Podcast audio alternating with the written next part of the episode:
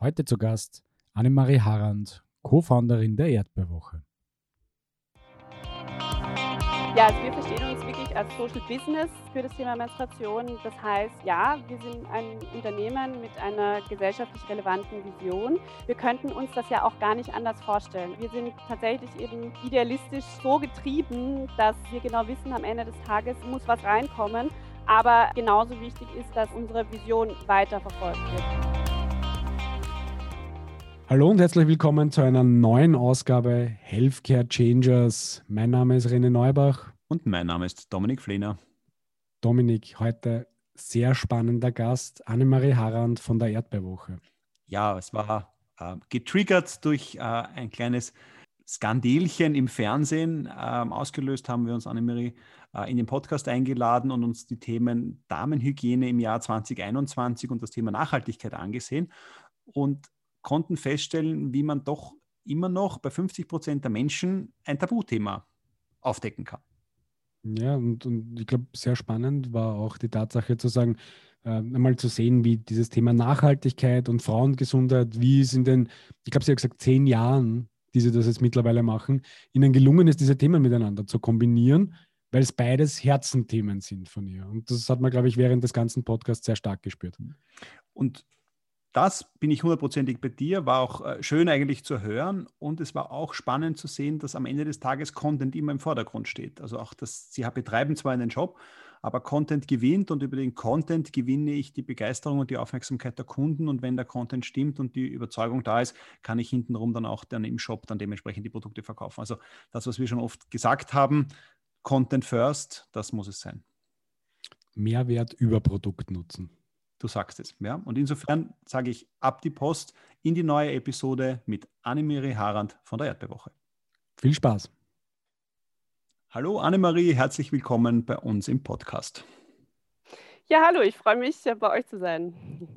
Ja, danke, dass du unserer Einladung gefolgt bist. Äh, Auslöser unter, unter Anführungszeichen dieser Einladung war ja ein bisschen Pinky Gloves und das Pinky Gloves geht rundherum und wir haben uns gedacht, das ist ein spannendes Thema, das wir gerne im Podcast aufbereiten möchten, wobei weniger dieses Thema Pinky Gloves an sich, sondern das Thema Damenhygiene, Frauenhygiene, das ganze Thema rundherum, die weibliche Menstruation als Tabuthema und das Thema Nachhaltigkeit, also ein buntes Potpourri. Freuen uns sehr, dass du da bist. Kannst du dich für unsere Zuhörer bitte einmal kurz vorstellen und ein bisschen so erzählen, wie du zu dem gekommen und geworden bist, wo du heute bist und wer du bist? Ja, sehr gerne. Ich bin die Annemarie von der Erdbeerwoche. Ich bin äh, Co-Gründerin und Geschäftsführerin der Erdbeerwoche.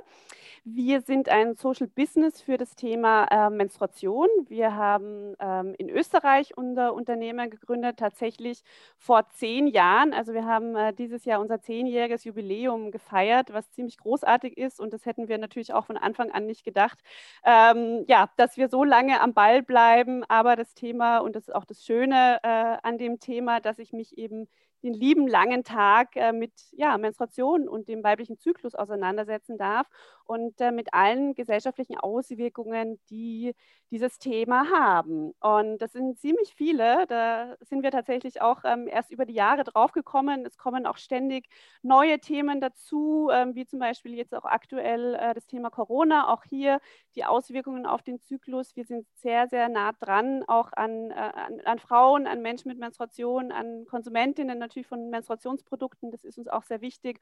Und ähm, ja, unser Ziel und äh, unsere Vision mit der Erdbewoche ist, dass wir allen Mädchen und Frauen äh, und eben Menschen mit äh, Uterus und äh, Menstruation auch in dem Falle einen selbstbestimmten und wertschätzenden Umgang mit ihrem Zyklus und ihrem Körper ermöglichen möchten. Und ähm, genau diese Themen eben auch in unserer Gesellschaft als was Natürliches verankern. Und äh, wir arbeiten dabei in drei Teilbereichen. Das eine ist äh, Wissen und Aufklärung über Menstruation und äh, Monatshygiene mit unserer Aufklärungsplattform für Erwachsene, erdbewoche.com. Wir haben da auch einen Online-Shop für Menstruationsprodukte. Vor allen Dingen haben wir uns fokussiert auf nachhaltige und alternativere äh, Menstruationsprodukte wie eben Menstruationstasse, äh, Stoffbinden, aber auch äh, Periodenunterwäsche, Periodenslips und ähm, das sind Produkte, die tatsächlich die letzten zehn Jahre auch ihren Siegeszug ähm, erlebt haben. Also da ähm, ja, gibt es ganz unterschiedliche Gründe, da komme ich später noch drauf, ähm, warum das einfach vor allen Dingen einfach die letzten letzten zehn Jahre durch uns, aber durch ganz, ganz viele andere, äh, ich sag mal so, aktivistische Organisationen, Unternehmen in diesem Bereich ähm, einfach hier sind eine komplette, ja, äh, äh, andere Marktaufstellung gegeben hat. Das sieht man auch teilweise im, im Supermarkt und im Drogeriemarktregal hier auch schon. Das ist sehr, sehr dynamisch und da tut sich was. Und das ist auch sehr schön, wie sich das ganze Thema die letzten zehn Jahre entwickelt hat. Und äh, neben der Aufklärung für Erwachsene haben wir auch ein Jugendprojekt und das äh, nennt sich Ready for Red. Und das ist eine digitale Lernplattform, wo eben genau Jugendliche, das heißt Mädchen, aber auch die Jungs, ja, die wir mitnehmen möchten, alles mhm. Wichtige mhm. zum Thema Zyklus und äh, Menstruation erfahren. Und äh, insgesamt haben wir uns eben auch die letzten zehn Jahre ähm, wirklich zu einer, zu einer Schnittstelle eben von Industrie zu Konsumentinnen, aber auch eben öffentliche Stellen äh, entwickelt. Also wir sind zum Beispiel auch in der offiziellen Arbeitsgruppe des Gesundheitsministeriums für Hygieneprodukte, um eben hier auch tatsächlich auch bei, ähm, bei gesetzlichen Themen ähm, uns einzubringen und unsere Erfahrung vor allen Dingen einzubringen, ähm, bis hin zur äh, Senkung der Tamponsteuer. Ja, das ist ja auch ein Thema, da erzähle ich auch später noch was ähm, dazu, wo wir uns einfach ganz, ganz viele Jahre schon dafür einsetzen. Und ähm, auch dieses Thema Transparenz bei Menstruationsprodukten ist uns sehr wichtig. Und das war tatsächlich auch der, der Aufhänger ähm, eben zur Erdbeerwoche, dass wir draufgekommen sind, äh, dass es eben leider keine gesetzliche Kennzeichnungspflicht gibt von Materialien und Inhaltsstoffen auf Menstruationsprodukten. Das heißt, ähm, bei der Kleidung und bei Nahrungsmitteln ist uns das völlig klar. Da, da können wir nachlesen, was drin ist. Mhm. Aber bei Menstruationsprodukten gibt es eben leider äh, noch immer diese Lücke und ähm, die möchten wir eben mit ähm, Informationen und transparenten Produkten schließen. Mhm. Das heißt, wenn ich es jetzt richtig verstehe, diese, dieser Antrieb jetzt sehr stark auch zu dem, was ihr heute tut, war dieses Thema Nachhaltigkeit, weil das ist auch ein bisschen so die Ecke, aus der ihr kommt und dieses Thema zu sehen, äh, was, was ist da drinnen und eben dieses Inhaltsstoffthema. Kannst du da vielleicht nochmal ein bisschen auch deinen, deinen Nachhaltigkeits-Background uns nochmal ein bisschen schildern und warum dich das so antreibt, dieses Thema Nachhaltigkeit? Ja, gerne. Also das sind eben meine zwei Lieblingsthemen, die, die ich ähm, tatsächlich eben in meinem Beruf vereinen darf. Ja, es ist eben wirklich dieses Thema Frauengesundheit und aber eben auch Nachhaltigkeit. Und ähm, in meinem früheren Leben, also Jobleben, äh, habe ich Unternehmen beraten im Bereich Nachhaltigkeit, wie sie eben ihren unternehmerischen Alltag und ihr Kerngeschäft ähm, ökologischer gestalten können, äh, wie sie eben besser auch mit ihren Mitarbeitern und Mitarbeiterinnen umgehen können, äh, was sie für eine gesellschaftliche Verantwortung Verantwortung haben, vielleicht auch globale Verantwortung. Und ähm, ich habe da Großunternehmen beraten, äh, aber auch öffentliche Institutionen. Das war super, super spannend. Und da habe ich sehr großen Einblick natürlich auch äh, bekommen, was, hat über, was haben überhaupt Unternehmen für eine Rolle ja? und dürfen überhaupt Unternehmen oder sollen Unternehmen äh, auch sich in die Gesellschaft einbringen. Und das ist ein, ein klares Ja, weil natürlich hinter jedem Unternehmen stehen Menschen und ähm, wir alle leben auf einem Planeten. Und ähm, mhm. das hat mich auch dazu geführt, dass ich ähm, schon 2015 auch ähm, einen eigenen Podcast gegründet habe, die Tonspur N, äh, wo ich mit dem Roman Mesicek, das ist der ähm, Studiengangsleiter für Umwelt- und Nachhaltigkeitsmanagement an der FH Krems, eben ganz, ganz äh, viele Themen eben rund um das Thema Unternehmensverantwortung und Nachhaltigkeit äh, aufbereitet. Da gibt es auch schon äh, knapp 90 Folgen. Also wer, wer nach dieser Folge und allen euren Folgen noch, äh, noch noch Zeit hat, kann gern mal zu uns schauen. Und dieses Nachhaltigkeitsthema begleitet mich aber tatsächlich schon von ganz klein auf. Also ich bin in einem super Öko-Haushalt aufgewachsen und ähm, ich sage mal so, damals in den 80ern ähm, äh, waren es ja so diese klassischen Müsli-Familien, ja, wo die Eltern ähm, ja noch gegen Atomkraft äh, kämpfen mussten. Also müssen wir ja tatsächlich leider immer noch, aber in, in äh, ja, in, in Österreich ist man äh, da zumindest ein bisschen fein raus. In Deutschland ist es ja noch was anderes. Mhm. Und ähm, genau in dieser Müsli-Familie bin ich halt auch schon aufgewachsen mit äh, Produkten wie Quinoa, äh, das ich dann als Kind mit Ketchup gegessen habe, ähm, weil natürlich irgendwie diese Sachen einem als Kind ja natürlich gar nicht gut schmecken. Man will äh, viel lieber Süßes und andere Dinge. Und das ist aber ein Mindset, das man natürlich mitbekommt. Ähm, also bei uns zu Hause gab es jetzt auch keine ähm, nachhaltigen Tampons und Binden. Ja, da gab es auch natürlich in dem Bereich noch überhaupt nichts. Aber natürlich gerade bei Nahrungsmitteln, bei der Lebensweise ähm, wurde eben bei uns äh, schon ganz, ganz viel drauf geachtet und Und ähm, ja, da hat man natürlich eine kurze Revoluzerphase in der Jugend, wo man sich denkt, ach, alles ein Blödsinn und ähm, ich will auch mit dem Auto fahren und ich will auch meine Cola trinken und so fort. Aber ähm, es hat mich dann wieder zurückgeführt, ähm, dass es einfach ganz wichtige Themen sind und dass ähm, einfach jeder von uns hier auch seinen, seinen Beitrag leisten kann und ähm, das nicht nur privat, sondern auch natürlich die Zeit, die wir in unserem Beruf verbringen, weil das wissen wir alle, das ist einfach sehr, sehr viel Zeit. Wie würdest du jetzt aus dieser Historie kommend heute das Thema Nachhaltigkeit in der Gesellschaft, nehmen wir jetzt mal Österreich oder Deutschland als Beispiel, verorten? Ist es, also man könnte jetzt, äh, sage ich ketzerisch sagen, auf der einen Seite hast du Unternehmen, die betreiben ein bisschen Greenwashing und versuchen sich außen vor die Tür ein bisschen grün anzumalen, damit das halt grün ausschaut.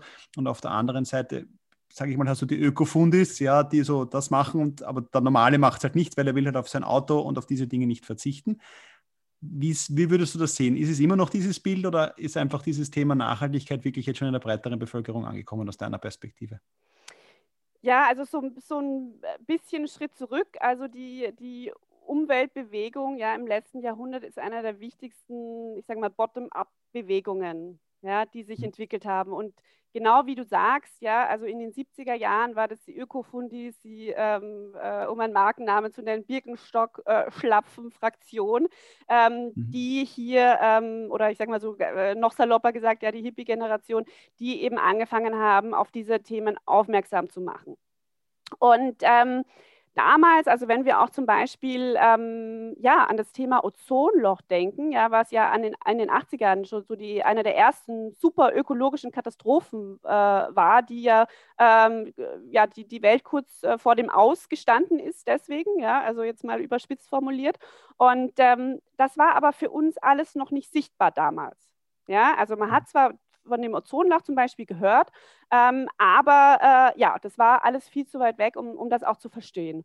Und ähm, mittlerweile ist es schon so, dass ähm, die ökologische Katastrophe ja auf unserem Planeten ja schon so weit fortgeschritten ist, dass, dass wir das ja auch spüren. Das heißt, sie, ist viel sichtbarer geworden ähm, als damals. Und ähm, auch bei den Unternehmen, genau wie du sagst, ja, ähm, also auch hier seit Ende der 80er ähm, ist eben dieses Thema Nachhaltigkeit, ähm, Schrägstrich Greenwashing, ähm, eben mhm. auch von Unternehmen immer stärker geworden, weil auch eben der Druck von außen stärker geworden ist. Und ähm, natürlich unter, unser, unter unserem quasi Paradigma Wachstum, ja, unter dem wir einfach stehen aktuell in unserer Gesellschaft, verändert sich ja alles viel schneller, ja, und, und die Natur schlägt auch schneller zurück. Das ist alles, was wir spüren. Diese Bilder kennen wir aus dem Fernsehen. Das heißt, es hat sich dahingehend schon äh, geändert, dass die, die Probleme sichtbar geworden sind, dass, ähm, glaube ich, mehr Menschen verstanden haben, dass wir schon vor einem Problem stehen, das vielleicht auch die Menschheit gar nicht mehr lösen kann, ähm, aber wir trotzdem noch unseren Beitrag leisten können. Natürlich, ähm, wie immer, gesellschaftliche Veränderungen ja, müssen natürlich werden von einer gewissen Prozentsatz der Bevölkerung getragen. Ja, ähm, das kann natürlich nicht jeden und jede erreichen. Und ähm, deswegen ist es so wichtig, gerade die Leute abzuholen, vor allem gerade auch die jungen Menschen abzuholen, die noch sagen, hey, ich will was machen. Man wird immer die Leute haben, denen das Thema egal ist, die auch keinen Zugang haben, die ähm, andere Probleme haben in ihrem Leben und, und sich nicht diesen Themen widmen können. Das ist, ist ganz klar, aber deswegen ist, ähm, und ich habe auch grundsätzlich einen positiven Zugang zu diesem Thema, ähm, da eben wichtig, gerade die, die jungen Leute abzuholen und die Leute, die hier wirklich was verändern möchten. Die, Ergänzungsfrage dazu wäre, jetzt haben wir erlebt seit 18 Monaten irgendwie so ein Ding, das heißt irgendwie so Corona, ähm, und ich kann es 18 Monate sind es jetzt, ähm, wo wir mal, glaube ich, aus meiner Sicht äh, in den letzten Jahrzehnten einmalig erlebt haben, was es wirklich bedeutet, wenn wir uns einschränken müssen. Und aus meiner Sicht ist ja auch eine gewisse Perspektive darauf gäbe, wenn wir mal zum Beispiel durch eine wirklich kaputte Umwelt wirklich dann Einschränkungen hätten etc. Hast du das Gefühl, dass dieses Thema Einschränkungen, das man durch Corona erlebt hat, auch geholfen hat zu verstehen, dass wenn wir bei der Natur nicht aufpassen, uns dort Ähnliches passiert? Oder äh, haben wir vielleicht sogar das Risiko, dass sich die Leute denken, jetzt habe ich mich irgendwie da eineinhalb Jahre lang einschränken müssen und habe nicht so viel Auto fahren können. Jetzt erst recht, jetzt lebe ich mich wieder mal aus. Ja, also so wie man es ja oft auch in der Medizin erlebt. Ne? Also äh, Schlaganfallpatienten oder, oder Herzinfarktpatienten, die, die rauchen und, und essen noch mehr Schnitzel danach, weil sie sagen, na jetzt erst recht, weil was weiß ich, wann mich das nächste Mal das erwischt. Ja, ich glaube, was Corona schon gezeigt hat und, und die ganze Krise, ähm, dass ja, dass, dass Krisen ziemlich schnell und auch einfach weltweite Krisen sich in meinem persönlichen Alltag widerschlagen können. Und dass es einfach einen Unterschied macht, ja, wie man früher gesagt hat, ist es egal, wenn in China ein Baum umfällt. Das haben wir jetzt, glaube ich, alle verstanden. Doch, es macht einen Unterschied, wenn in, äh, in China ein Baum äh, umfällt, weil wir nun mal alle auf einem Planeten leben. Ähm, also ich glaube, da hat sich ein bisschen was ähm, tatsächlich verändert. Natürlich ähm, diese Diskussion war ja so stark ja, äh, in den letzten Monaten und hat ja alles überschattet, klarerweise, weil es äh, natürlich unsere, unser, unser ganze, äh, unseren ganzen Alltag und unsere ganze Wirtschaft und unser ganze, ganzes Leben ähm, überschattet hat.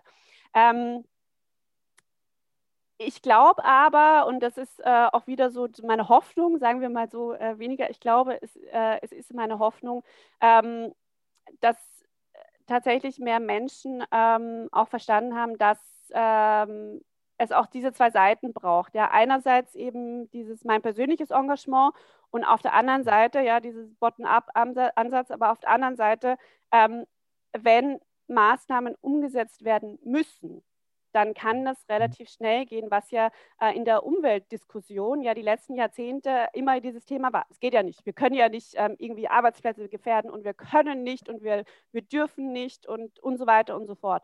Und mhm. ähm, dieses Argument ist quasi durch Corona ad absurdum geführt worden, äh, dass gewisse Maßnahmen nicht umgesetzt werden können, weil sie irgendwelche Stakeholdergruppen tatsächlich beeinträchtigen. Und ähm, da wird es einfach die nächsten Jahre ganz spannend werden. Und das ist einfach meine Hoffnung, ähm, dass sich da einfach ein bisschen positivere Entwicklungen ähm, gestalten lassen. Ähm, ich mhm. bin auf jeden Fall bei dir. Es, wie gesagt, es wird nie, leider nie alle Leute ähm, erreichen. Und es ist ähm, auch das äh, sage ich auch, das gute Recht ja, von, von jeder Person eben, ähm, ja, äh, wenn die Gastro wieder aufmacht, ja, sich dreimal am Tag ein Schnitzel reinzuhauen, ähm, mhm. überspitzt formuliert. Aber ähm, das ist natürlich, wie gesagt, das sind unterschiedliche Ebenen. Diese, diese Ebene, was kann ich selber machen und was ist mein Einflussbereich und ähm, wo braucht es vor allen Dingen einfach auch ähm, gewisse rechtliche Änderungen, ja, die natürlich immer ein Mix sein müssen aus Anreizsystemen ähm, und auf der anderen Seite aber auch, ja, um das böse Wort zu sagen, Verbote, ähm, um mhm. einfach hier auch von, von oben herab ja, die Gesellschaft zu steuern in eine positivere äh, Richtung ähm, aus Umweltsicht. Mhm. Wie, wie, wie, empfindest du das in den letzten eben angesprochenen 18 Monaten? Hast du nicht, hast du nicht irgendwie das Gefühl, dass genau solche Themen und Unterhaltungen eher in den Hintergrund gerückt sind durch die ganze Corona-Thematik? Oder genau im Gegenteil, ja, oder irgendwo in der Mitte vielleicht? Ja?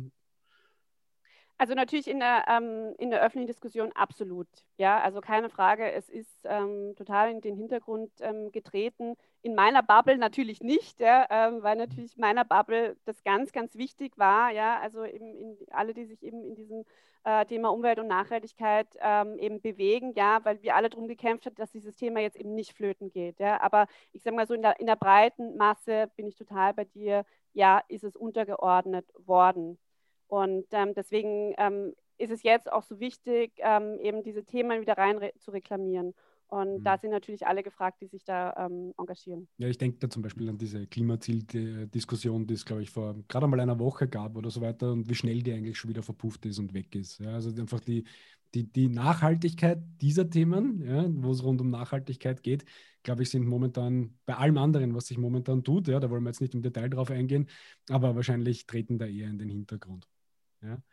Ähm, Wenn wir jetzt nehme ich mal diesen Nachhaltigkeitsrucksack ja, und nehmen mit auf unser zweites großes Thema, nämlich das Thema Frauenhygiene.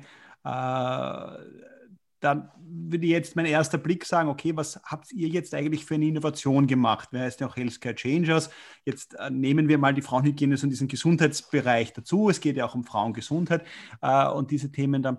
Was ist jetzt sozusagen die Innovationskraft, die jetzt in dem steckt, was ihr tut? Sage ich jetzt simpel, habt ihr jetzt den ursprünglichen Tampon genommen, habt ihr ihn einfach nachhaltig gemacht? Da ist ja mehr dahinter. Kannst du das vielleicht nochmal für uns ausführen, nämlich auch so mit der Frage, wozu hat es Unternehmen wie euch gebraucht, ja, um dieses Thema nochmal da aufzurütteln und dann aufzumachen? Ja, vor zehn Jahren ähm, muss man sich ja vorstellen, die Welt ähm, war vor zehn Jahren so, dass es zum Beispiel noch kein Instagram gab. Ja, äh, mhm. die Welt vor zehn Jahren, da war äh, Facebook ähm, tatsächlich auch noch vielleicht am, am Anfang seines äh, Erfolgs. Ähm, aber das ist äh, auch auf Social Media noch eine ganz andere Welt gewesen. Ja? Ähm, und ähm, natürlich auch ähm, alles, was das Thema ähm, Werbung betrifft. Ähm, jetzt sind wir alle über Online-Werbung ähm, zugespammt, will ich mal so sagen. Und damals war ja auch noch, war das Fernsehen auch noch stärker. Ja, also das sind so so Rahmenbedingungen, die wir vor zehn Jahren hatten. So, das ist das eine, wo, wo standen wir. Und das, das andere ist, ähm, dass wir auch eben vor zehn Jahren äh, da standen, dass es ähm, quasi in dem Menstruationsprodukte-Bereich, äh, ja, äh, gab es ja mehr oder weniger ein Oligopol. Ja? Also da gab es ein, ein paar ganz, ganz vereinzelte äh, Unternehmen, die den ganzen Markt abgedeckt haben, äh, plus dann eben noch äh, die Eigenmarken von den Drogeriemarktketten oder äh, eben von den Supermärkten. So. Ähm, seit den 1930er Jahren, das heißt ähm, seit auch der Erfindung des Tampons, ähm, hat sich in diesem Markt nichts geändert.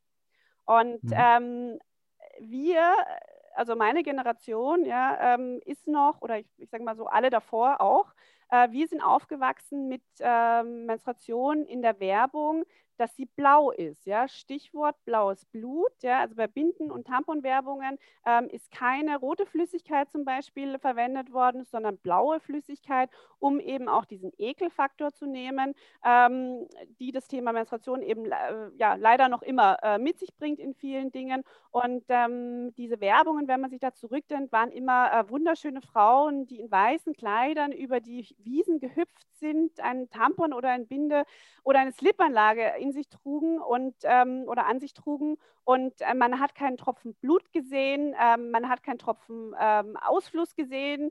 Ähm, es, war, es ging um diese Reinheit, die Frauen verkörpern müssen. Und ähm, mhm. genau das ähm, hat unsere Generation eigentlich aufgestoßen. Und ähm, mhm. es ist so tatsächlich vor, vor zehn Jahren sind ganz, ganz viele Menstruationsunternehmen auf der ganzen Welt äh, ähnlich wie wir aufgepoppt. Ja, das heißt, äh, wir haben gesagt, nee, wir wollen, also das holt uns nicht ab. Also äh, Menstruation ist so und so ein wichtiges Thema. Das ist kein Thema, was tabuisiert werden sollte. Wir möchten darüber reden. Das ist ein Thema, was uns in unserem Alltag ähm, begleitet. Das, das ist was, äh, wo es ja auch ganz viele gesundheitliche ähm, Themen äh, gibt, die da dranhängen. Stichwort Regelschmerzen, Stichwort, ich kann nicht in die Schule, in die Uni, in die Arbeit gehen, weil ich so, so starke Schmerzen habe und traue mich das aber niemandem zu sagen. Das heißt, ähm, das Allerwichtigste der letzten zehn Jahre war tatsächlich dieses Thema Menstruation, weiblicher Zyklus vor den Vorhang zu holen, drüber zu reden, äh, Frauen da abzuholen, wo sie wirklich sind. Und das ist eben nicht in weißen Blütenkleidern über die Wiese laufend, wenn man die Regel hat, sondern man sitzt zu Hause, krümmt sich vor Schmerzen und weiß nicht mehr, wo oben und unten ist und traut sich das vielleicht auch niemandem zu sagen. Und ähm, mhm. das war ein ganz, ganz wichtiger Teil. Das heißt, wir sind von diesen zwei Seiten an dieses Thema ähm, quasi äh, angedockt. Ja, einerseits eben durch dieses Tabuthema und auf der anderen Seite eben durch dieses Produktethema, dass wir gesehen haben, eben es gibt hier völlige Intransparenz. Wir, auch als Nutzerinnen der Produkte, wir möchten wissen, was da drin ist. Ich möchte da nicht im Dunkeln tappen, sondern ich will da volle Transparenz. Was sind die Materialien? Was ist da drin? Warum sind Duftstoffe in Binden? Gute Frage, weil Plastik in Binden ist und natürlich, wenn Blut mit Schweiß, mit Plastik vermischt, das braucht hm. man nur eine Sekunde drüber nachdenken, fängt das zu riechen an. Das hat man zum Beispiel nicht bei ähm, natürlichen Fasern, ja, also die atmungsaktiv mhm. sind. Und das sind ganz, ganz viele Dinge, die wir am Anfang überhaupt nicht auf dem Schirm gehabt haben, aufgepoppt.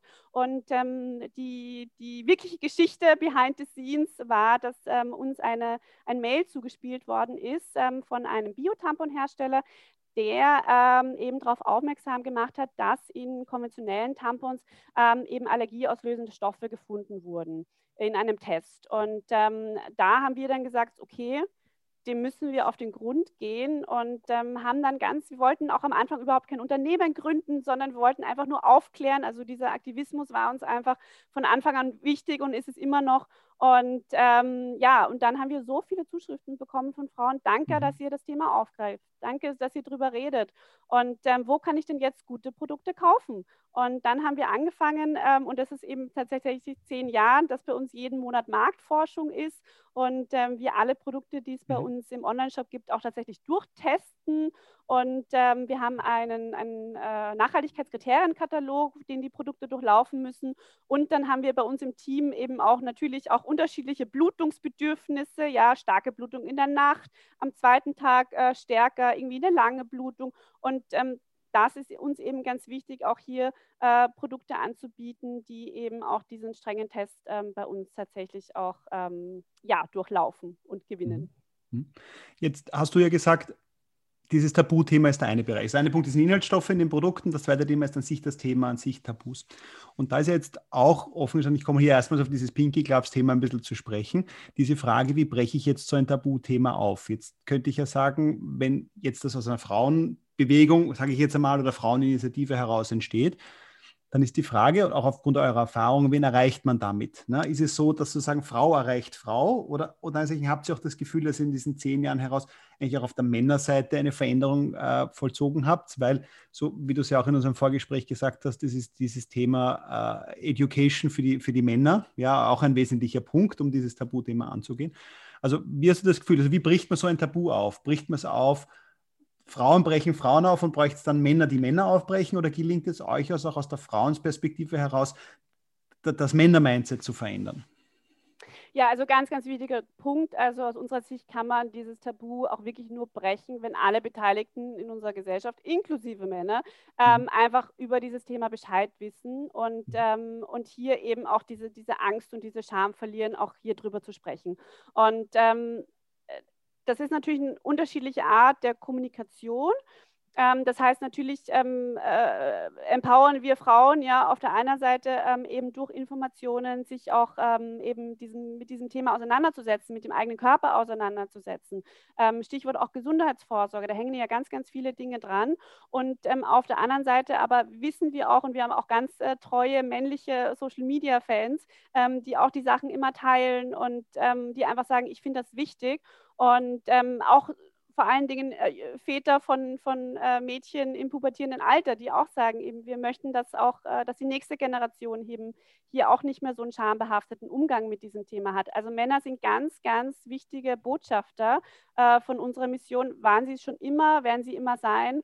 Und ähm, für die nächste Generation haben wir eben auch deswegen beschlossen, sie auch in unser Jugendprojekt Ready for Red äh, mit reinzunehmen. Da ähm, ja, haben wir auch im, im Vorfeld eben ähm, natürlich auch äh, Jungs äh, befragt, ja, was wollen sie denn überhaupt wissen äh, zum Thema Menstruation? Und da hat sich zum Beispiel auch herausgestellt, dass gerade für Jungs die Schule noch der wichtigste Aufklärungsort zu dem Thema ist. Und mhm. ähm, wir sind selbst auch ein halbes Jahr ähm, eben durch Schulen in ganz Österreich ähm, gefahren und haben unser Jugendprojekt getestet mit unterschiedlichsten Altersgruppen und teilweise auch nur Jungsklassen. Und ähm, mhm. die Burschen sind super, ja. Das sind ganz, ganz spannende Diskussionen, ähm, die man führt. Und, und das Schönste und, und eine der wichtigsten Fragen von jungen Burschen ist eigentlich, was kann ich tun, wenn meine Freundin Regelschmerzen hat? Wie kann ich sie unterstützen? Und ähm, das ist eben ja eine ganz, ganz schöne ähm, Entwicklung, wir haben ähm, eben in unserem Schulprojekt auch am Anfang eine Umfrage gemacht unter 1100 Jugendlichen. Und das hat eben auch gezeigt, dass 60 Prozent der jungen Mädchen eine negative Einstellung zu ihrem Körper haben und 70 Prozent der Jungs das Thema Menstruation überhaupt unwichtig und peinlich finden. So, und nach den, ähm, das ist jetzt vielleicht auch nicht überraschend, ja, in der Zielgruppe irgendwie äh, 12 bis 17, ähm, aber nach den äh, Workshops äh, mit Ready for Red ist es so, dass es eben sich wirklich umkehrt, ja, also dass über 90 Prozent der Mädchen eben eine positivere Einstellung zu haben, eben zu ihrem, zu ihrem Körper und zu ihrer Menstruation und bei den Jungs eben auch über 80 Prozent sagen, hey, das ist ja was Natürliches, das ist ja auch gar nicht so schlimm, ich will eigentlich auch was drüber wissen, das hat ja auch ähm, Einfluss auf mich, ja, jeder Mensch kommt aus einer Gebärmutter, jeder Mensch ähm, ist deswegen auf diesem Planeten, weil äh, die Mutter einen funktionierenden Zyklus hatte. Und das sind dann genauso Informationen, wo man die Jugendlichen einfach abholen kann, dass es einfach auch ein verbindendes Thema zwischen uns allen ist. Wie, wie, wie schafft ihr diesen Spagat? Weil es ist ja offensichtlich ein Spagat zwischen Information, Aufklärung, Education und auf der anderen Seite aber Business mit Produkten. Ja, also das ist ja etwas, was sehr viele Unternehmen natürlich auch betrifft, aber in eurem Fall vielleicht besonders spannend, ja, weil ihr einerseits natürlich da eher im, als, als vielleicht sogar als Bewegung ja, ähm, euch selber seht, ja, um, da, um da tatsächlich eine, ein Umdenken zu formieren. Auf der anderen Seite geht es für euch aber genauso darum, Business zu machen und, und Produkte zu verkaufen. Wie ist da euer Zugang und, und äh, wo liegt das Geheimnis? Ja? ja, also wir verstehen uns wirklich als äh, Social Business ähm, für das Thema Menstruation. Das heißt, ähm, ja, wir sind ein Unternehmen mit einer gesellschaftlich relevanten Vision. Ähm, diese Kategorisierung ähm, ist erst am Beginn. Da gibt es in Österreich ähm, ganz äh, tolle äh, Vorzeigebeispiele, äh, wie zum Beispiel auch, äh, nur um eins zu nennen, die Vollpension, ja, die auch ein, einfach eine, ähm, das ein Generationencafé für alle, die es nicht kennen, äh, die eben auch äh, unternehmerisch handeln, aber eine gesellschaftliche Vision verfolgen. Und ähm, ich persönlich oder wir persönlich, ähm, Bettina äh, Steinbrugger, meine Mitgründerin ich, wir könnten uns das ja auch gar nicht anders vorstellen. Also wir sind tatsächlich eben ähm, idealistisch so getrieben, dass ähm, ja, wir genau wissen, am Ende des Tages eben äh, ja, muss was reinkommen. Aber äh, genauso wichtig ist, dass ähm, unsere Vision weiterverfolgt wird. Und ähm, diese, dieser Spagat, ja, das, äh, der, der ist da, ähm, der, der wird auch immer da sein, der war auch immer äh, da. Das ist natürlich auch die hohe Kunst, ja, also diese zwei Welten äh, zu verbinden. Äh, für uns ist das selbstverständlich und ähm, ja, ich sage mal so, die, die letzten zehn Jahre haben, haben oder zeigen auch den Erfolg dieses Modells. Ja, uns wurde ja auch von, ich sage mal so, von, von Startup-Seite, ja, also wenn man damit ähm, eben da mit Experten redet, die, die diese klassische Startup-Weg verfolgen, äh, wurde ja da auch immer abgeraten. Ähm, aber das ist halt einfach unser Erfolgsgeheimnis und in dem Fall auch unser USP. Werfen wir mal bei der Gelegenheit vielleicht nochmal einen Fall auf diesen Pinky Gloves Case. Ja, weil da ging es ja auch um Geschäft. Jetzt könnte man mal simpel sagen, wie ich das erste Mal mit diesem Produkt äh, in Berührung gekommen bin, also von diesem Pitch, da war noch nichts mit dem Shitstorm, da war nur mal das Produkt. Haben wir doch, ja, so, so sinngemäß, ja, okay, gut.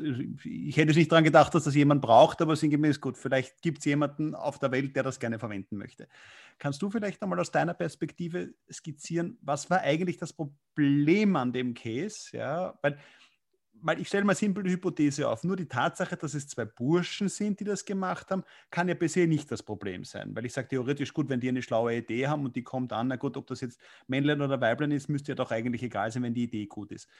Was war aber jetzt im Kern noch einmal das Problem, jetzt nehme ich mal vorweg, außer der despektierlichen Aussage, dass die gesagt haben, ja, wir haben es immer grauslich gefunden, wenn unsere Mitbewohnerinnen aus einem WG in das in den Mistkübel geworfen haben. Aber das, das allein ist wieder auch nicht für unsere Zuhörer, die den Case nicht kennen, auch worum ging es eigentlich bei dem ja, Ganzen? Kannst du das kurz vielleicht noch einmal schildern, weil du, du bist da, glaube ich, in dem Thema mehr drin. Achso, ja, na gut, das, also war, also danke, das, ich bin schon so tief drin, dass ich davon ausgehe, dass es jeder kennt. Ja? Also was war das Thema? Hülle der Löwen, also das 2 Minuten, 2 Millionen Format, das man aus Österreich kennt, in Deutschland auf Vox. Und dort haben zwei äh, Jungs eben ein Produkt präsentiert, äh, das heißt Pinky Gloves. Und damit war, soweit ich es jetzt verstanden habe, äh, die Idee, dass damit äh, Mädchen und Frauen sich dementsprechend den, den gebrauchten Tampon sozusagen, sozusagen, sozusagen entfernen können. Ja, und da nach dem Motto, damit die Hand nicht blutig wird und damit das alles aus Sicht jetzt der Gründer alles sehr hygienisch ist und sozusagen dieser Handschuh ist auch gleich dann, wenn man so will, äh, dann vielleicht das Mistzackerl, ja, mit dem ich dann dementsprechend den Tampon entfernen kann. Und es gab auch vom Herrn Dümmel ein Investment, ja, und dann, sinngemäß ist es dann ein bisschen losgegangen und dann kam eben der große Aufschrei der aus der Community, der final so weit geführt hat, dass effektiv die beiden äh, Burschen beschlossen haben, das Produkt wieder vom Markt zu nehmen und das Produkt nicht weiter zu verfolgen. Schauen wir mal, ob es in sechs Monaten wieder irgendwo auftaucht. Aber es war bei Müller im Regal. Müller hat entschieden, es wieder rauszunehmen etc. Also diverse Drogeriemarktketten haben das Produkt wieder weggenommen. Also das ging so richtig breit, ja, und natürlich auch, wenn man auf Social Media, da kann man das mehrfach nachlesen, äh, dass ein bisschen Medien verfolgt, das ist so richtig, richtig heiß gegangen. Ja, und es stellt sich sozusagen jetzt dann final die Frage, ich könnte immer sagen, solange es ein Produkt gibt und ob es das jetzt gibt oder nicht, tut jetzt mal per se keinem weh so vom Produkt selber und dann kauft es halt jemand und kauft es halt keiner. Der Markt wird es dann ein bisschen regeln. Aber scheinbar war dann doch ein bisschen mehr dahinter. Damit jetzt die Frage auch an dich, Annemarie. Was, was war da eigentlich final das Problem jetzt aus deiner Experten- und Branchenbrille? Ja, also aus unserer Sicht ähm, ist da halt leider hm. von A bis Z alles in die Hose gegangen.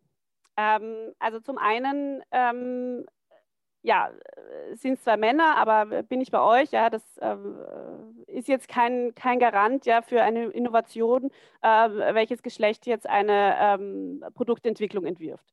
So, dann sind wir schon bei dem Thema Innovation. Hm. Das ist keine Innovation. Ähm, da handelt es sich um Einweg-Plastikhandschuhe, die aus ökologischer Sicht ein Desaster sind. So, ähm, das heißt, diese, natürlich diese ganze ökologischen, ähm, ja, ich, ich, sag mal, äh, Denkweisen und, und auch natürlich auf Social Media sind ja auch ähm, ganz, ganz viele Aktivistinnen und Aktivisten unterwegs, äh, die ja auch diese Ökovision haben. So, also das, das war das zweite, völlig in die Hose gegangen. Also Red Flag Nachhaltigkeit. Red Flag Nachhaltigkeit, ja, Red Flag ähm, die Gründer in dem Fall, ja. Ähm, sehr unbeholfen leider eben äh, das, das Thema gebracht. Dann ähm, natürlich ähm, Stakeholder Management. Also egal welches Business, egal welche Innovation ähm, wenn man die Zielgruppe nicht richtig befragt, ähm, wenn man mit einem Produkt rausgeht, und das machen wir tatsächlich ähm, von Anfang an, wir haben auch die erste Umfrage zum Thema nachhaltige Menstruationsprodukte 2011 gestartet im ganzen deutschsprachigen Raum, weil wir auch da mal äh, wissen wollten, interessiert das überhaupt irgendjemanden, was wir da tun. Ähm, das wurde halt auch verabsäumt, weil dann hätte man ganz klar sofort gewusst, ähm, okay, das äh, Produkt ist weder innovativ noch sinnvoll, noch braucht es irgendjemand, hm. noch ist es ein Investment Case. Ähm, und dann hat man natürlich mhm. noch dieses Thema Pink. Ja, also ähm, das ist natürlich auch äh, gerade in der Debatte um äh, eben zum Beispiel äh, Gender Pricing, ja, also dass, dass Produkte äh, für Frauen mehr kosten als für Männer, Stichwort ähm, äh, Rasierer für Frauen, ja, wo es genau das gleiche Produkt ist, aber das eine ist blau, das andere ist pink. Mhm. Riesendebatte, riesenöffentliche Debatte der letzten Jahre. Und ähm, ja, wenn man sich äh, die, die Preise für Einweghandschuhe anschaut, normale und pinke, dann ist das natürlich auch in überhaupt keinem Verhältnis gestanden. Und ähm, natürlich, warum das Ganze noch so aufgepoppt ist, weil das Thema Menstruation tatsächlich noch immer ein Tabuthema ist und ähm, die Leute, und solange sie, sich die Leute so über ein Thema aufregen können, ähm, gibt es da was zu besprechen. Und das, ähm, das zeigt ja auch eben diese Tabuisierung wieder. Ja? Wenn da die Wogen hochgehen, wenn es allen Leuten egal wäre, dieses Thema, dann hätten wir es erreicht. Ja? Dann äh, würden wir nicht mehr über eine Tabuisierung sprechen. Also das waren ganz, ganz viele Themen. Und dann darf man ja auch nicht vergessen, dass natürlich ähm, klarerweise die, äh, die Instagram-Welt, ja, wo das ja so hochgepoppt ist, die ist natürlich auch weiblich. Ja? Also das, da war eine ganz große ähm, Solidarität eben auch, die sich entwickelt hat. Und ähm, das sind natürlich auch nicht die ersten schwachsinnigen äh, Innovationen im Menstruationsbereich. Ja? Also wir beobachten den Markt ja seit zehn Jahren. Und ähm, da war die letzten zehn Jahre nicht nur im Pinky Glove, sondern äh, es gab mal ähm, ein Unternehmen, das mit einem Schamlippenkleber, ähm, also wir sagen ja lieber Vulvalippen, weil es wurde sich genug geschämt, ähm, auf den Markt kommen wollte. Ja, völliger Schwachsinn ähm, Tampons mit Batterie, ja, also die auch gesundheitlich äh, sehr, sehr bedenklich sind, oder Glitzerkapseln äh, für die Vagina, ja, also das ist ja auch nicht die erste Innovation, ähm, eben aus unserer Sicht, die hier ja ähm, völlig sinnlos ist. Und das ist das traurig, ja, wenn, wenn äh, einfach in dieser Branche nur solche Innovationen hochkommen. Aber ähm, ja, vielleicht haben sich die Jungs ja tatsächlich die, das zu Herzen genommen und befragen ihre Zielgruppe besser. Und ähm, uns liegt es ja auch daran, dass sich dieser Markt weiterentwickelt, dass sich die Produkte weiterentwickeln. Also wir glauben auch, ähm, trotz Menstruationstasse, Periodenunterwäsche, Stoffbinde, wir sind da noch nicht irgendwie am Ende. Ja? Also da wird sich die nächsten Jahre noch ganz viel tun. Aber so gesehen müsstet ihr eigentlich glücklich sein über so einen Case, weil das natürlich das Thema ein bisschen stärker ähm, prägt in der allgemeinen Wahrnehmung und Diskussion, nicht? Absolut. Absolut. Äh, also wir haben natürlich ein Interesse daran, dass über das Thema Menstruation gesprochen wird, mhm. ähm, von unterschiedlichen Seiten. Und ähm, ja, das war definitiv ein, ein positiver Nebeneffekt. Aber es war keine Guerilla-Aktion von euch im Hintergrund, oder? Die ihr gestartet habt, um das ganze Thema ein bisschen zu fassen. Das sage ich jetzt okay, nicht. Ich hätte noch eine Frage zum Thema Kanäle, die euch jetzt in der Kommunikation eures Themas helfen. Ja, also wir haben ja vorher schon gesprochen, ähm, im Fernsehen wurde es immer dargestellt, die Dame im blütenweißen Kleid, die Flüssigkeit ist blau und die Menstruation findet in der Handfläche statt. Ja, das ist sozusagen die Seite, die wir kennen. Jetzt, wenn man sich ein bisschen damit beschäftigt, dann gibt es ja auch jetzt Unternehmen, die in eurem Umfeld tätig sind, Stichwort Menstruationstasse, die dann überlegt haben, wie können wir das den Damen näher bringen und dann auf äh, Erotik-Porno-Webseiten irgendwelche Erklärvideos gemacht haben, weil sie keinen anderen Weg gefunden haben, jetzt in öffentlich zugänglichen Seiten das so darzustellen, dass man sieht, wie das wirklich funktioniert also das sind ja unter sich jetzt diametrale Welten. Auf der einen Seite ist es, sage ich einmal, heilig dargestellt, auf der anderen Seite sind wir auf der Porno-Webseite. Was sind jetzt so Kanäle, wo ihr festgestellt habt, dass es für euch funktioniert? Weil ich könnte mir ja durchaus vorstellen, dass das ja für euch auch immer eine gewisse Gratwanderung ist. Wie weit kann ich jetzt zum Beispiel auf einem Instagram-Kanal gehen, sodass ich jetzt vielleicht nicht abgemahnt werde, Werbungen auch funktionieren etc., zumal da ja gerade Facebook und Instagram ja eher aus, der, aus, mit, aus, mit, aus den Brüden Amerika kommen, da relativ restriktiv sind. Kannst du uns da einen Einblick geben, wie ihr euer Themen platziert, was da am besten funktioniert? Ja, also das ist tatsächlich nach Zielgruppe. Ähm, eben äh, mit unserem Jugendprojekt, da sind wir direkt in den Schulen, ähm, aber nicht, nicht wir selbst als Personen, so gern wir das tun, ähm, sondern da ähm, haben wir eben den Lehrkräften eine digitale Lernplattform an die Hand gegeben, wo alle Informationen drauf sind, äh, weil das eben also in den Schulen mhm. tatsächlich eben auch Lehrplanthema ist. Ähm, das ist so das eine. Und das andere ist aber natürlich dieser ganz große Thema, klar, äh, digitaler Content und Social Media. Und das das Schöne an Social Media ist ja, ähm, dass man ganz, ganz viele Leute erreichen kann und das vor allen Dingen auf niederschwellige Weise. Und ähm, gerade auch eben bei, bei jungen Mädchen ist es so, die, ähm, also Stichwort YouTube nutzen, ähm, die auch ganz, ganz, ganz viele Fragen ähm, haben und ähm, ja, diese, diese Ängste, ja, also Stichwort kann ich von einem Scheidenpilz sterben. Ja, also äh, was, was mache ich, wenn ich das habe? Oder ich habe ähm, hab einen Ausfluss und traue mich aber nicht zur Frauenärztin oder zum Frauenarzt zu gehen. Und da haben wir schon gemerkt, wir sind da eine Ansprechstelle, weil, weil die einfach fehlt.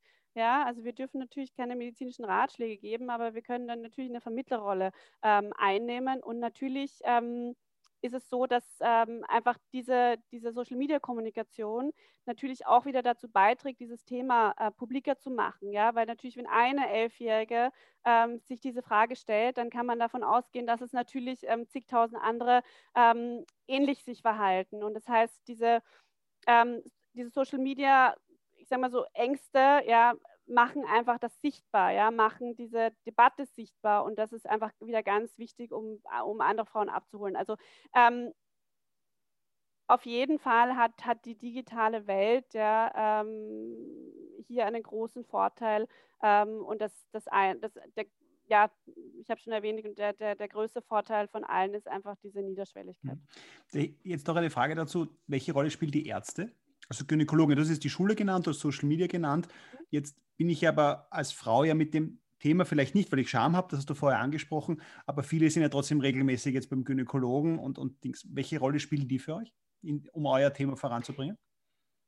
Ja, also auf jeden Fall ganz, ganz wichtig. Ähm, also Gynäkologinnen und Gynäkologen ähm, sind, sind ein wichtiger Multiplikator natürlich. Und ähm, also wir drehen auch regelmäßig ähm, zum Beispiel Videos ähm, eben für unseren YouTube-Channel, ähm, auch mit Gynäkologinnen und Gynäkologen, die wir eben auch genau dann die Fragen der Community stellen. Ja? Also das ist ganz wichtig, dieses äh, nennt sich ja so schön Social Listening, mhm. ja, zu machen auf den Kanälen. Was sind gerade die Themen, die die einfach unsere, äh, ja, mit der sich unsere Community ähm, befasst. Ja? Also Stichwort auch Corona. Also es wurden ganz, ganz viele ähm, Zyklusunregelmäßigkeiten ja, uns gemeldet, irgendwie durch das Thema und, und dass es einfach sehr viel stressbedingt ist auch, mhm. ja, äh, haben wir dann herausgefunden. Und da ist es, glaube ich, einfach immer wichtig, am Ball zu bleiben.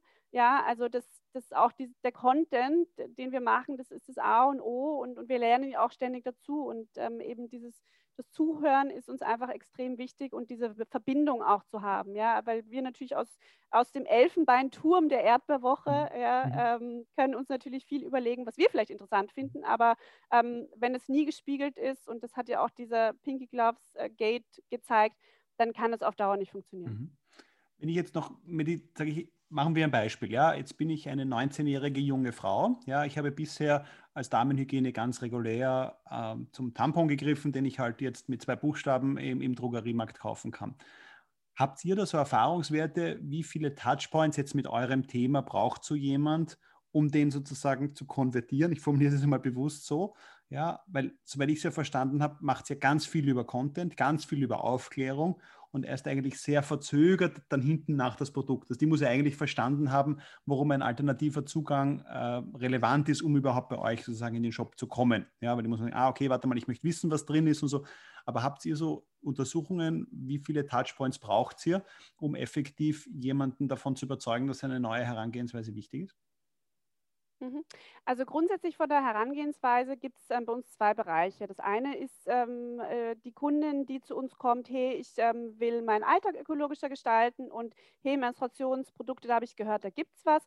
Äh, ich bin neugierig, ich stelle gerade überhaupt mein Leben um, ich probiere das aus. Mhm. Ähm, das ist so der eine Bereich und der andere Bereich, das sind aber tatsächlich einfach Frauen, die ganz große Probleme haben mit ihrer Menstruation und aber nicht nur mit ihrer Menstruation ähm, eben, sondern allgemein auch zum Beispiel mit ihrem Intimbereich oder die zu Allergien neigen. Das heißt, so diese gesundheitlich äh, motivierte Faktor, das darf man auch nicht vergessen und das ist so ungefähr 50-50, ja, wie äh, Frauen eben zu uns kommen, ja, und, und die, das ist eben ganz wichtig, die auch natürlich abzuholen, da wo sie sind. Mhm.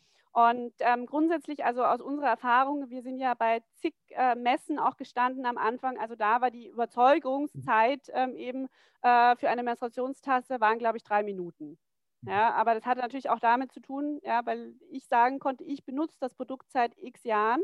Ähm, ich sage dir äh, und zeige dir, wie du das Ganze einführst, ja, ähm, wie das im Körper bleiben kann. Ich beantworte dir alle Fragen. Mhm. Und ähm, diese Expertinnen-Sicht, das haben wir natürlich jetzt ja auch auf digital ähm, rübergehoben und, und haben da eben auch ganz, ganz viele Videos ähm, dazu gedreht. Und ähm, ja, äh, wir hatten auch mal einen Fall, auch bei einer Messe, da kam dann eine Frau nach, ähm, ich glaube, sieben Jahren und hat, sie hatte gesagt, so, seit sieben Jahren überlege ich mir das, jetzt bin ich soweit. Ja? Mhm. Also es ist zwischen drei Minuten und sieben Jahren. Okay. okay. Ähm, jetzt springe ich nochmal kurz in euren, in euren Shop dann hinein. Äh, also sozusagen, ihr schafft es sozusagen, den Content aufzubauen und das ist ja das, was wir auch mit unseren Kunden, sowohl der René vorrangig natürlich, weil Content sein Thema ist, bespricht, aber es ist sehr viel Content, sehr viel Aufklärung etc. und dann kommt hinten äh, irgendwann einmal dann ähm, der, der Shop und dann kaufen die Leute das etc. Äh, habt ihr dann so Abo-Modelle, Subscription-Modelle? Wie bindet ihr dann die Kundinnen an euer Thema? Ja, also natürlich einerseits durch den Content klarerweise. Bei den Produkten ähm, eben, wir haben ja unterschiedliche Produkte eben von Bio-Tampons, Bio-Binden, Slipanlagen, ja, also die Einwegprodukte. Mhm. Ähm, also das Thema Abo ähm, ist es so, dass das, ähm, es wird ja immer mal wieder probiert und auch propagiert, aber ähm, der weibliche Zyklus funktioniert halt ähm, nicht abotechnisch. Mhm. Und das ist auch einfach ein, ein, ein Learning, das, äh, das wir haben. Ja, es wird immer mal wieder probiert, aber das ist einfach nicht das, was äh, die Kundin möchte. Und auf der anderen Seite natürlich bei den Zero Waste Produkten. Ähm, da geht es natürlich auch um Produktinnovationen, die wir haben. Ja, also wir zum Beispiel bei der, bei der ähm, Menstruationsunterwäsche ja auch immer mal wieder neue Modelle zu haben ähm, wo man sich was aussuchen kann, aber auch neue Produkte. Wir haben natürlich jetzt auch unseren, ähm, unseren Fokus ein bisschen erweitert. Auch ähm, eben, äh, wir haben über 50 neue Produkte im letzten Jahr äh, zugenommen, die ähm, auch ein bisschen in die, in die ganze Thema, äh, in den ganzen Themenfeld Intimgesundheit ähm, reinkommen, in das Thema ähm, eben Zyklusbewusstsein. Ja, wie, wie kann ich mir eigentlich meinen Zyklus noch besser gestalten? Also da hängen ja ganz, ganz viele Themen noch dran, abseits von den Produkten. Mhm. Werfen wir zum Abschluss noch einen Blick nach vorne. Ja, also es, ihr habt ja viel bewegt in den vergangenen zehn Jahren, da hat sich viel getan, das sowohl in der Aufklärung als auch im Verständnis, als auch in der Enttabuisierung. Was steht so, sage ich einmal, für die nächsten drei Jahre auf eurer To-Do-Liste beziehungsweise auf eurer Wishlist? Was sind so die Themen, die man jetzt angehen müsste oder die ihr angehen werdet? Ja, also wir haben da drei Themen identifiziert, ja, jetzt auch eben im, im, äh, im Rahmen äh, unserer, äh, unserer Aktion 10 Jahre Erdbeerwoche. Und zwar das eine äh, ist Menstruationsaufklärung wirklich flächendeckend in die schulische Bildung integrieren.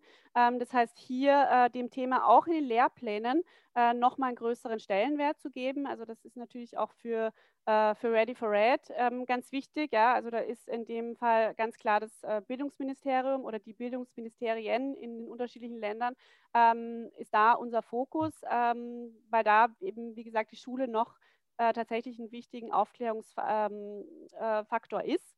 Dann das zweite äh, ist das Thema Periodenarmut. Ja, also wir ähm, haben ja eben mitgeholfen, dass die Tamponsteuer gesenkt ähm, wurde. Mhm. Anfang des Jahres in Österreich, äh, in Deutschland ein Jahr davor. Wir haben hier auch schon 2016 den ersten Brief an unseren Finanzminister ähm, geschrieben und ihn damals aufgefordert, sich dem Thema anzunehmen. Ein paar Jahre steht, später, in Österreich braucht halt immer alles auch ein bisschen länger. Ähm, aber äh, wir haben es geschafft, dass jetzt eben die Steuer gesenkt wurde, weil natürlich gerade für Frauen, ähm, die finanziell immer stärker unter Druck sind, äh, jeder Cent zählt. Und ähm, da macht es auch einen Unterschied, ähm, ob eben äh, ein Produkt äh, 10 oder 20 Prozent günstiger mhm. ist. Ähm, weil natürlich, man kann sich auch als, als Frau nicht aussuchen, ja, auch wenn ich weniger Geld habe, kaufe ich vielleicht weniger Menstruationsprodukte. Das funktioniert nicht. Mhm. Ja, und vielleicht habe ich eine starke Blutung und blute zehn Tage durch. Ich kann nichts tun. Ja, und gerade eben Frauen, die finanziell unter Druck sind, äh, die müssen entlastet werden. Und ähm, wir haben ja hier auch schon einige Projekte, ähm, eben auch mit der Caritas zum Beispiel, ähm, aber auch in Schulen, in Jugendzentren, auch mit der Stadt Wien äh, gestartet, wo eben dieses Thema Periodenarmut im Fokus steht. Äh, viele andere Länder, ja, also zum Beispiel ähm, eben Schottland haben schon gratis Produkte auch an, an öffentlichen äh, Stellen wie Universitäten ähm, zur Verfügung gestellt. Da tut sich auch was in Österreich. Also da haben wir auch schon einige Universitäten, die äh, auch Kunden von uns sind und die ihren Studierenden eben äh, Menstruationsprodukte gratis zur Verfügung stellen, mhm. einfach Notfallprodukte. Und das wird ein immer stärkeres Thema. Und das dritte eben, das bringt uns auch wirklich wieder von der Erdbeerwoche back to the roots. Ja, wir sind auch nach zehn Jahren leider noch nicht so weit, ähm, eben, dass es Transparenz bei den Menstruationsprodukten gibt.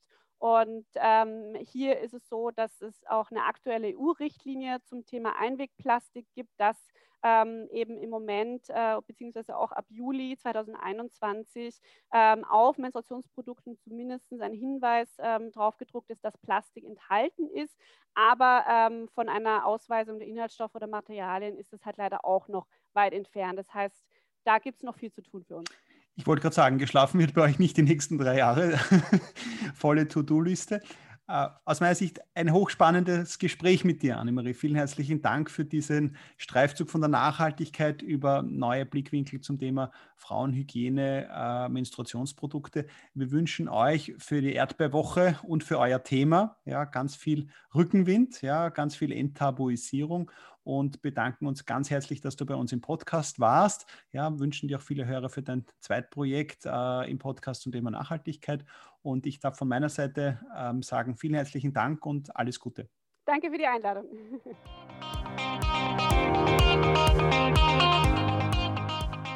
Ja, wie wir schon angekündigt haben, ein Feuerwerk dieser Episode, äh, voller, voller Leidenschaft für ein Thema zu brennen.